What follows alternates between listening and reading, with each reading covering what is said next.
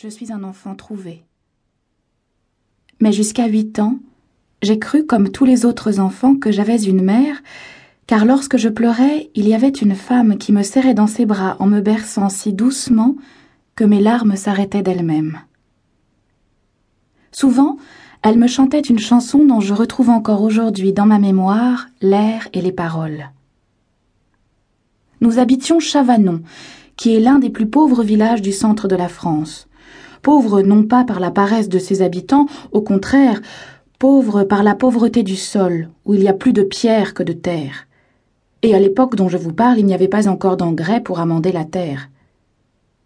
Pourtant notre maison se dressait dans un endroit agréable, près d'un repli de la rivière, où poussaient de grands châtaigniers et de beaux chênes entourant d'étroites prairies. Je n'avais jamais vu d'homme dans cette maison, et pourtant ma mère n'était pas veuve. Son mari était tailleur de pierre et, comme bien d'autres hommes de la région, travaillait à Paris où il y avait de l'ouvrage.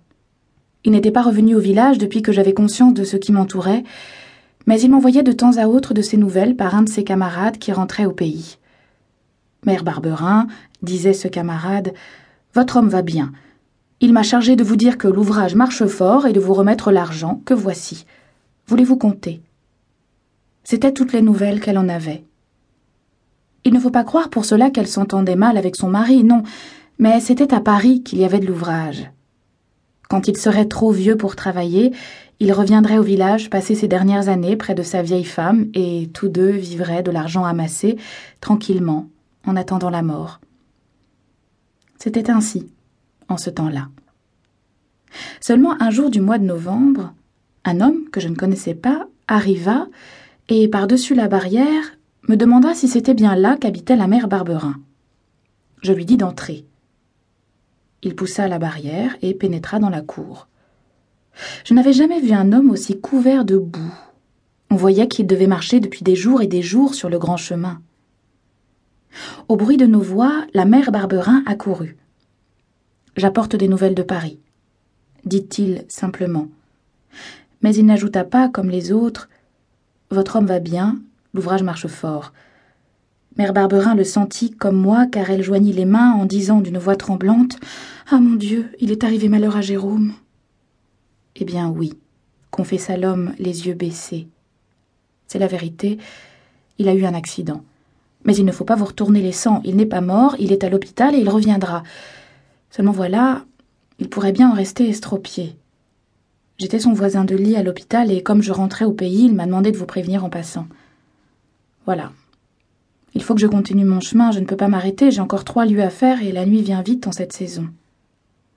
Pourtant, Mère Barberin, qui voulait en savoir davantage, parvint à lui faire accepter de souper avec nous.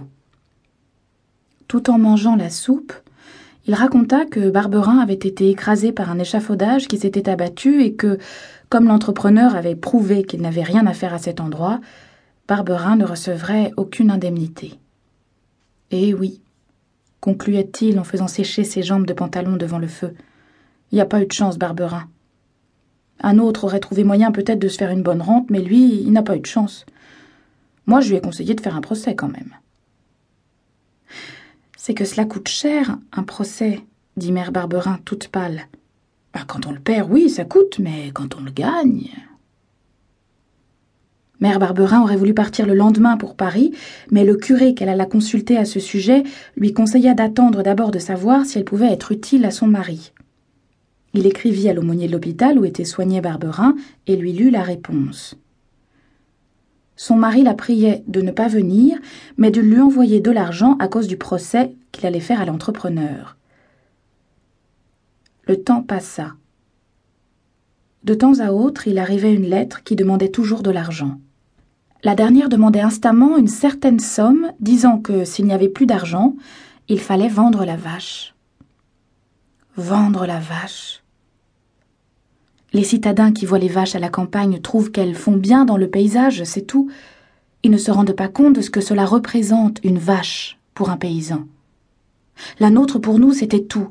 C'était le beurre pour mettre dans la soupe, c'était le lait pour mouiller les pommes de terre, avec notre vache et quelques poules, quelques lapins, nous vivions tellement bien, mère Barberin et moi, que nous n'achetions jamais de viande, que nous l'aimions notre roussette.